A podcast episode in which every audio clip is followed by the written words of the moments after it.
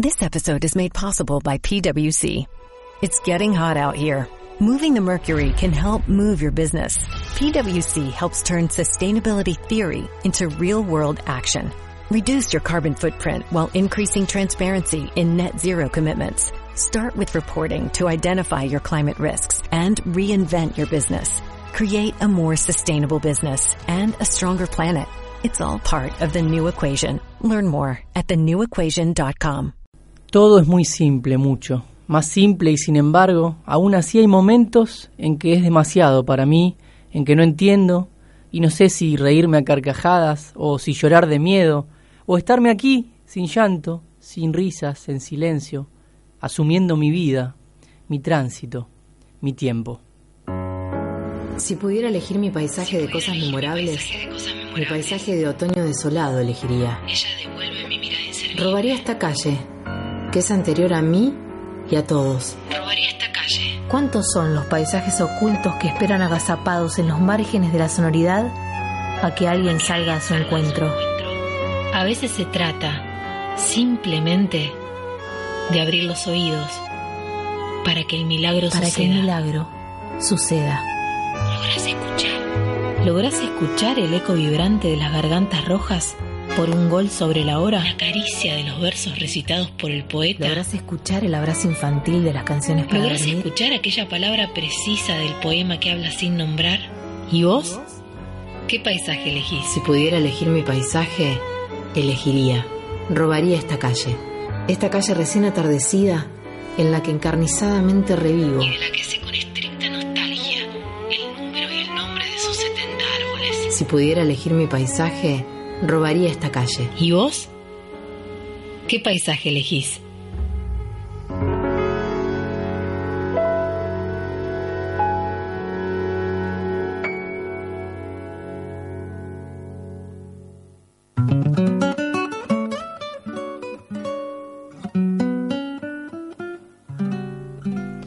Saludos para ustedes. Bienvenidos, bienvenidas. Gracias por la compañía del otro lado. Eh, este es el momento de emprender nuestro viaje radiofónico de cada semana a través de historias, de voces, de músicas y de relatos que nos ayudan a volar lejos. De eso se trata Paisajes. Como solemos decir, nuestra propuesta es muy sencilla. Están invitados e invitadas a cerrar los ojos y abrir los oídos para de esa manera poder acompañarnos en nuestro viaje de radio durante esta hora. Hoy en Paisajes vamos a navegar entre la vida y la muerte, entre el amor no correspondido y el deseo de aniquilar la tiranía. ¿Quién no se enamoró alguna vez de una persona inalcanzable? ¿O quién no tuvo ganas también de eliminar a la cabeza visible de la maquinaria que genera dolor y opresión? En esas aguas nos vamos a adentrar en el episodio de hoy. ¿Por dónde nos escuchan? En este momento en vivo por Radio Sur, FM 88.3 de la ciudad de Buenos Aires. También por internet en www.radiosur.org.ar. Y si no, a algunos que tienen la costumbre de escucharlo en diferido, nos pueden encontrar en la web de Radio Sur o también en nuestro Facebook, que es Paisajes Radio, donde durante la semana compartimos eh, los materiales que salen al aire durante esta hora. Queremos agradecer especialmente a las emisoras que retransmiten paisajes y que confían en nuestra producción. Eh, una de ellas es FM 90.7, la Freeway de Ramos Mejía. Eh, y también en la web, dos radios compañeras, una de ellas es Guajira Radio y también Radio Presente. Y por supuesto, una emisora a la que tenemos un eterno e inmenso cariño y agradecimiento, que es Radio Madre, AM530. Es la radio de las Madres de Plaza de Mayo y es un orgullo para nosotros formar parte de esa programación, ya que tenemos un respeto y cariño infinito hacia las madres por su lucha de tantos años.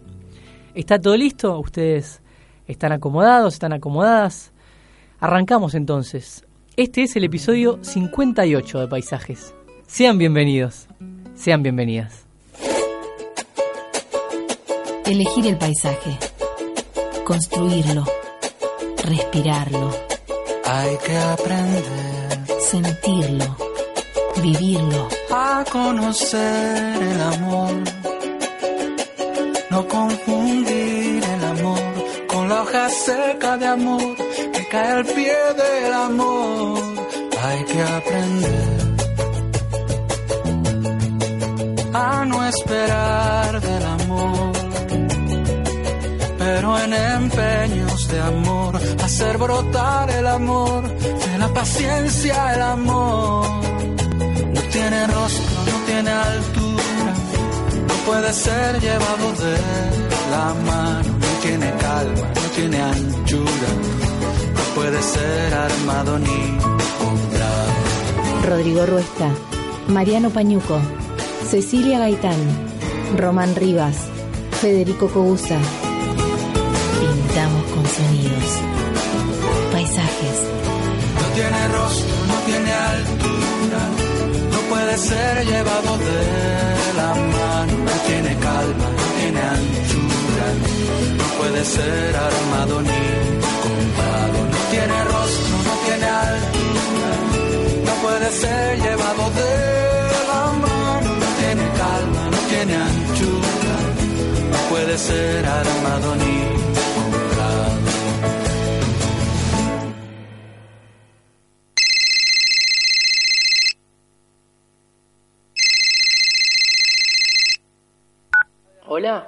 ¿Qué haces, Mariano? ¿Cómo andás? ¿qué hace Fede? ¿Todo bien vos? Yo bien, che, acabo de volver de la casa de una prima, recién llego. Estoy un poco cansado. Ah, mira, yo estaba buscando algo para ver en la tele. A mi prima me pasó algo raro.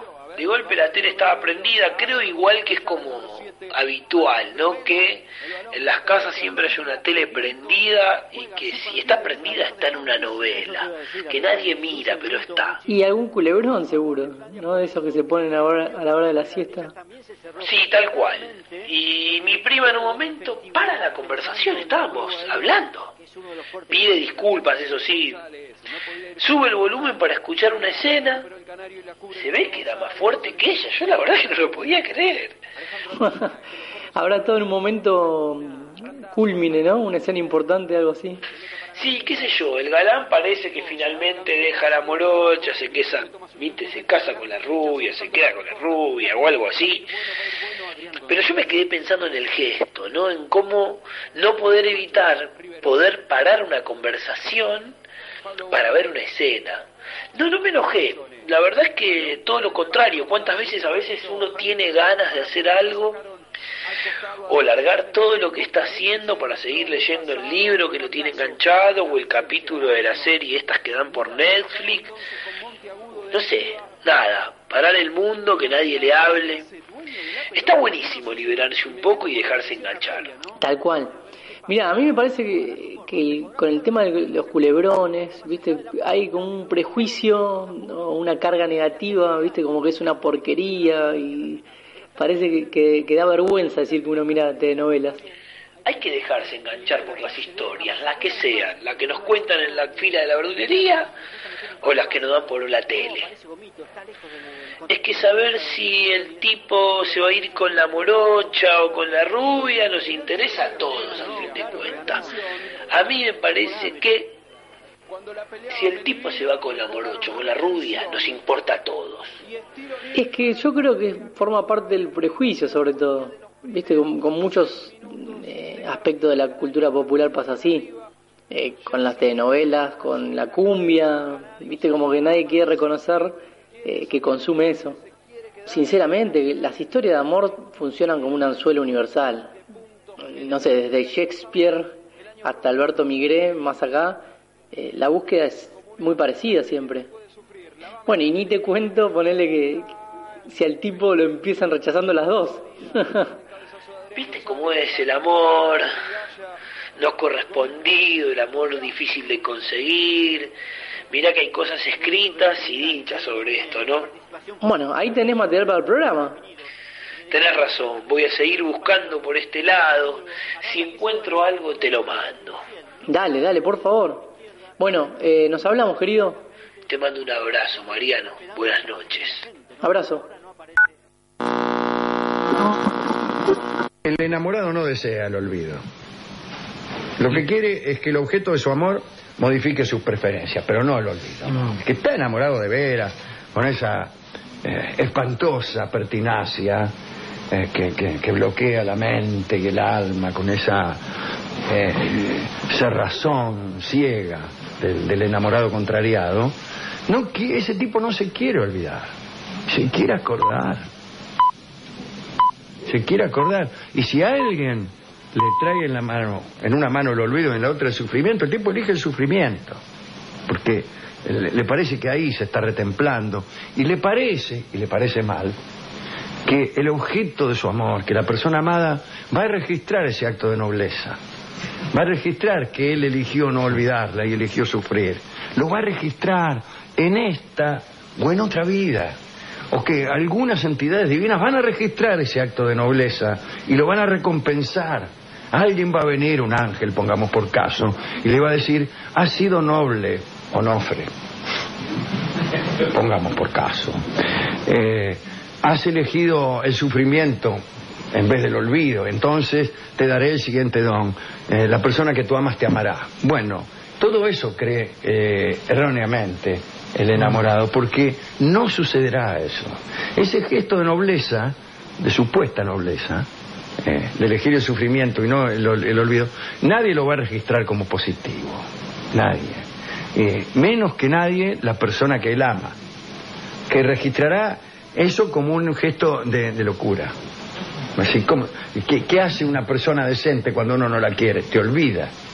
Y este no. En vez de olvidarme, cosa que me permitiría librarme de su presencia molesta eh, en todas partes, no, elige sufrir. ¿Y qué, qué, qué me produce a mí, que soy el objeto de su amor, este sufrimiento? Culpa, culpa. Yo quisiera que él no sufriera pero no porque me importe él, sino porque no quiero que me moleste y no quiero... Es decir, de esa manera tan mezquina eh, se produce la, la cosa, ¿no? Yo lamento tener que decir esto, pero esto es completamente ineficaz. El que se enamora y no lo quieren, tiene una sola salida. Una. Una sola. Una sola. Que es el camino que conduce a otra persona. Esa es la única salida. Hay que huir en dirección a otra persona. Cuando uno tiene la desgracia de enamorarse de alguien que no lo quiere, corra, corra, pero corra. Corra, pero muy ligero, muy ligero, hacia otra mujer, hacia otro hombre, y arrojes en sus brazos, y busque a la que perdió allí. Sí. No busque nunca brazos que no lo quieren. Nunca, no lo haga.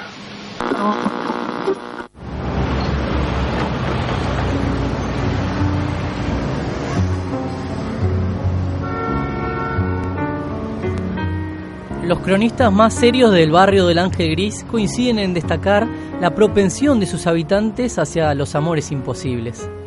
Así, mientras los jóvenes de otros barrios se enamoran de muchachas groseramente posibles, los hombres de flores parecen condenados a amar casi siempre en secreto, a mujeres que no serán para ellos. Muchos hombres de negocios, comerciantes e industriales de la zona han entendido que el amor imposible es cosa nefasta, no solo para el que ama, sino también para el desarrollo de las actividades productivas en general.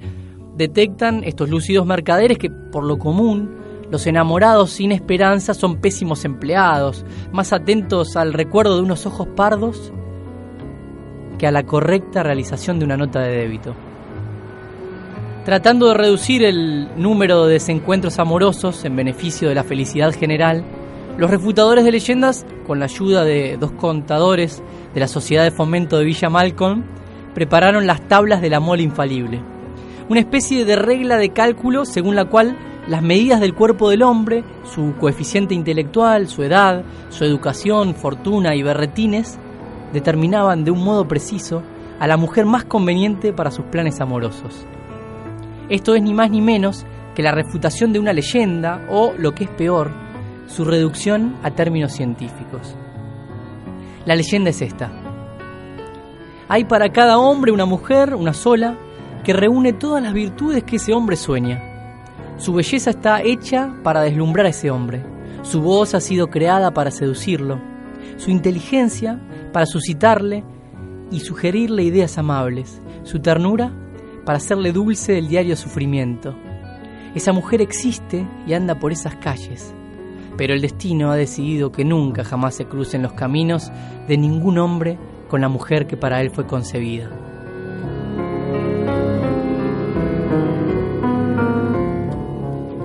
Es cierto que infinidad de personas decentes viven la módica dicha del amor común y corriente, pero el amor imposible, aquel del cual solamente son capaces los hombres sensibles de flores, es el único cabalmente maravilloso y digno de admiración. Ocurre así. Un muchacho se enamora de la mujer más hermosa. Desde ese momento su vida no tiene otro sentido que ese amor.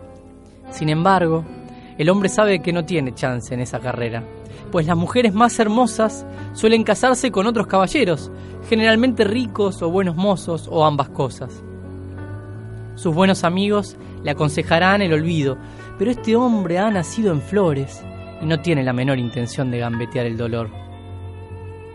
Y cada día deja mansamente que la tristeza le invada los huesos y que tiña hasta el último de sus pensamientos. A veces, las distracciones y los mundanos asuntos amenazarán con hacerle olvidar siquiera por un momento su amor y pesadumbre. Pero el hombre reaccionará inmediatamente y se sumergirá otra vez en su propio abismo. Que nadie se engañe. Este hombre que ría carcajadas cuando algún conocido le refiere el cuento de los supositorios está pensando en su amor imposible. Y la sangre que hincha sus venas es negra y espesa, pero atención, este amor que lo hace desgraciado es el que le hace mejor. Él ya ha renunciado a la mujer más hermosa. Jamás padecerá decepciones. Su, su pasión no envejecerá ni se envilecerá. Nadie podrá engañarlo y a fuerza de bañarse cada día en el sufrimiento, habrá aprendido el secreto de la resignación. Los caballeros exitosos no conocerán jamás la verdadera esencia del amor imposible. Ellos jamás juegan su vida a una sola baraja. Con toda prudencia realizan inversiones en uno y otro lugar para compensar con unas las pérdidas ocasionadas por otras. Pero el amor imposible no es cosa de prudentes, sino de Quijotes. Solo cuatro veces en doce años vio Alfonso Quijano a Aldonza Lorenzo. Jamás cruzaron palabra, pero eso le bastó para vivir en ella y por ella, sin esperar recompensa. Por eso, señores, si acaso atesoran ustedes uno de estos metejones locos, a no arrepentirse, sigan soñando y esperando lo imposible, aunque sepamos que nuestras ilusiones no habrán de cumplirse nunca sigamos acariciándolas. Lo contrario sería, como pensaba Wimpy, confundir una ilusión con un pagaré. Será una larga jornada. Muchas veces tendremos ganas de contar nuestra pena, pero no podremos hacerlo para no profanarla. Siempre estaremos solos y tristes, pero no es para tanto. Después de todo, ya se sabe que los únicos paraísos que existen son los paraísos perdidos.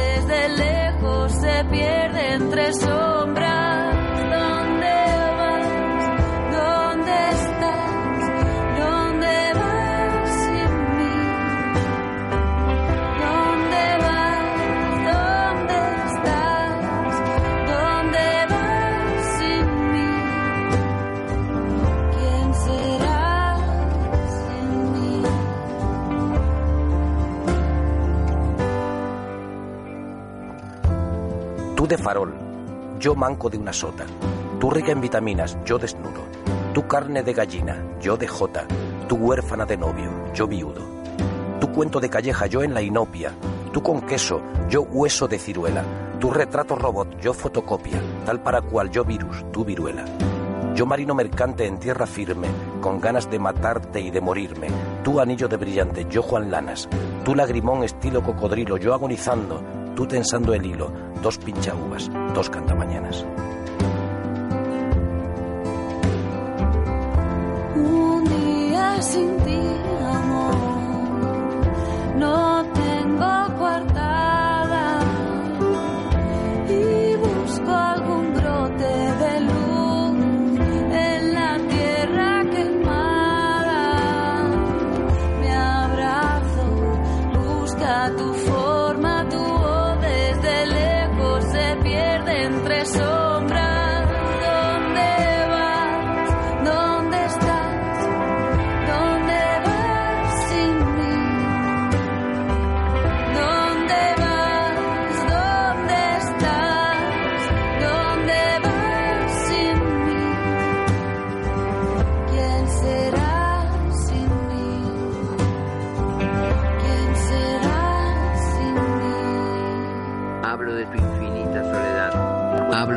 infinita soledad, dijo el fulano. Quisiera entrar a saco en tu memoria, apoderarme de ella, desmantelarla, desmentirla, despojarla de su último reducto. Tu soledad me abruma, me alucina, dijo el fulano con dulzura. Quisiera que en las noches me añorara, que me echara de menos, me recibiera solas.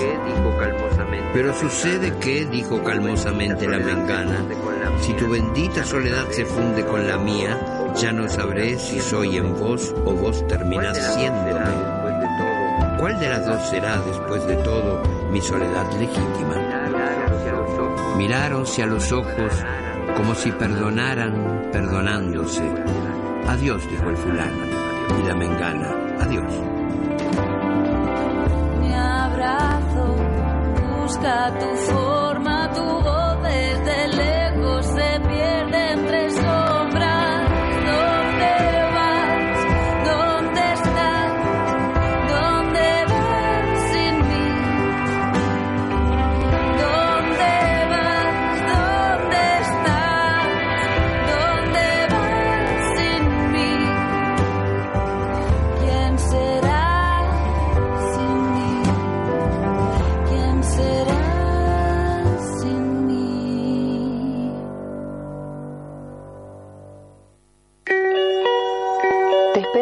la noche se haga de día. Espero cuando la noche se haga día. Suspiros de esperanza ya perdidas. No creo que vengas. Lo sé. Sé que no vendrás. Sé que no vendrás. Sé que la Sé que la distancia te hiere. Sé que las noches son Sé que más las noches frías. son más frías. Sé que ya no estás. Sé que ya no estás. Creo saber de ti. Creo saber todo de ti. Sé que el día de pronto se te hace de noche. Sé que Sé que sueñas con mi amor, pero no lo noche. Sé que dices.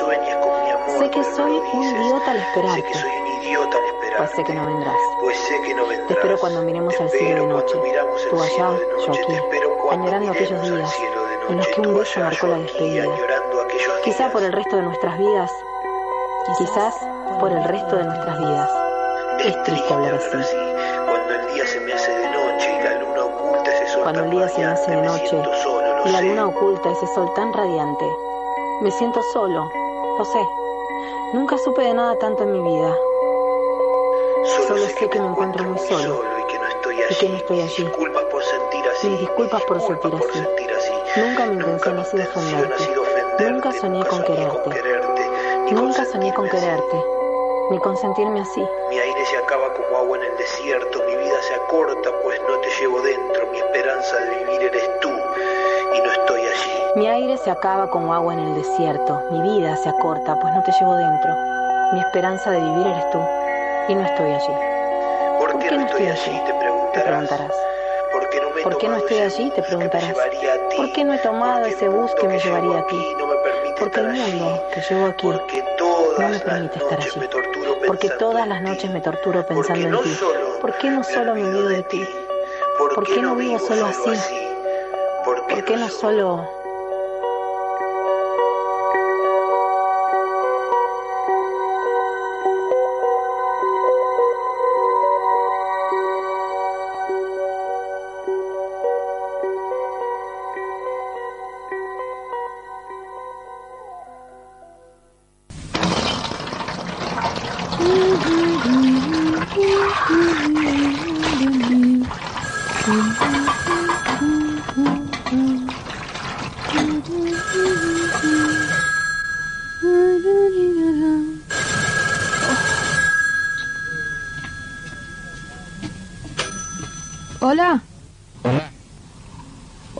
Este, ¿Está Ana? No, ¿quién habla? Carmelo. Acá no vive ninguna Ana, ¿eh? Está equivocado. Mirta va a colgar y el tiempo se detiene, se transforma, se hace lento, lentísimo. Ya se sacó el tubo de al lado de su oreja y comenzó el viaje hacia la horquilla que corta la comunicación. Tardará menos de un segundo, pero en esa fracción de tiempo Mirta siente sobre sus hombros un peso inmenso. Esa voz, esa voz es de... Mirta mira la foto sobre el televisor y su corazón se comprime. Todo el peso de su pasado lejano comienza a hincarle los dientes en su corazón, en su cabeza, en su estómago, en sus rodillas. Es increíble dónde puede llegar a doler un recuerdo. Carmelo ahí en la foto sobre el televisor, abrazado a ella, caminando por la plaza. Carmelo que siempre la llamó Ana por la terminación de su segundo nombre, Mariana. ¿Cómo pudo olvidarlo? Carmelo hace tantos años que se fue, los mismos que ella pasó esperándolo, y después de casi trece años de espera, Carmelo llama, y ella, atareada con los quehaceres monótonos de una ama de casa que espera a su hombre, a su amor, que no es ningún príncipe azul, sino que es Carmelo, ese que está del otro lado del teléfono, durante esta fracción de segundo, mientras la mano de Mirta, distraída, ajena, comienza el viaje de su oído a la horquilla. Ella que esperaba, olvidó qué esperaba, olvidó solo por una fracción de segundo, una fracción de segundo a cambio de trece años de espera. Desde que Carmelo tuvo que abandonar el país, ínfimo tiempo, a cambio de tantos años felices antes que la cosa se ponga jodida, a cambio de trece años de espera y de exilio, a cambio de toda una vida futura también prometedoramente feliz, soñada, anhelada. Carmelo llama desde algún lugar del mundo. Su voz vuelve, y ella esperó doce años para escuchar solo cuatro palabras. Hola. Hola. Este, ¿Está Ana? No, ¿quién habla? Carmelo. Acá no vive ninguna Ana, ¿eh? Está equivocado. ¿Cómo pudo olvidar que ella era la Ana de Carmelo? Así la llamaba él, por la terminación de su segundo nombre, Mariana. ¿Cómo pudo olvidar? No cortés, Mirta, Mariana, Ana, no cortés. Es una fracción de segundo. Su mano empieza el viaje hacia la horquilla. Su cerebro revive los quince años felices y los trece de espera. Pero para su mano solo pasa una fracción de segundo. No cortés, mano, no cortés. Si cortás, él va a creer que me casé, que no pude esperarlo, que tengo hijos y que no quiero verlo, que corté a propósito y no va a volver a llamarme nunca, porque seguro me conoció la voz, como yo pude conocérsela a él. Un poco tarde, pero la reconocí. No puede ser tarde una fracción de segundo, no, no puede ser. No cortés, mano, no, no.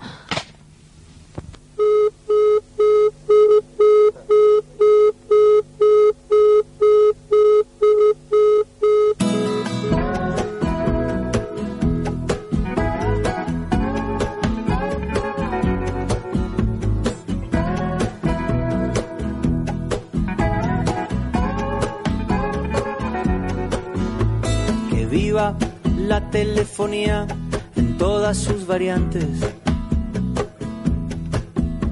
Pensando estaba que te me escabullías cuando vi tu nombre en la llamada entrante.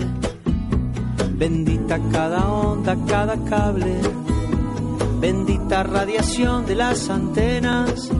Mientras sea tu voz la que me hable, como me hablaste hace un minuto apenas. Te quiero, te quise siempre. Desde antes de saber que te quería te dejo este mensaje simplemente para repetirte algo que yo sé que vos sabías.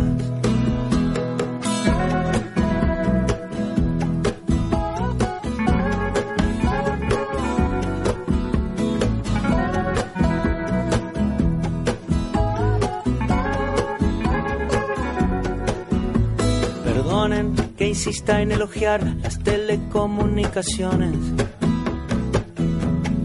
Aunque todos creen que han inventado algo y siguen siendo las mismas las canciones. Benditos los rollos de papiro, benditas servilletas de los bares que han guardado idénticos suspiros desde el cantar de los cantares. Te quiero, te quise siempre, desde antes de saber que te quería. Te dejo este mensaje simplemente para repetirte algo que yo sé que vos sabías. Noches en vela, nombres en clave, cuántos secretos, versos galantes, confesiones delirantes. Pasan milenios, cambian los nombres de los amantes, cambia el atuendo, pero el mensaje sigue siendo: Te quiero, te querré, te quise siempre, desde antes de saber que te quería. Te dejo este mensaje simplemente para repetirte algo que yo sé que vos sabías. Te dejo este mensaje simplemente para repetirte algo que yo sé que vos sabías.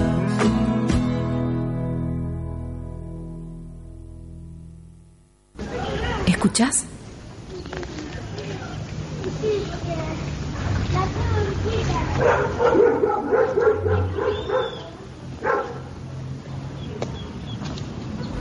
Elegir el paisaje.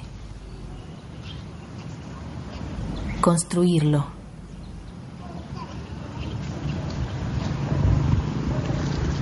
Vivirlo.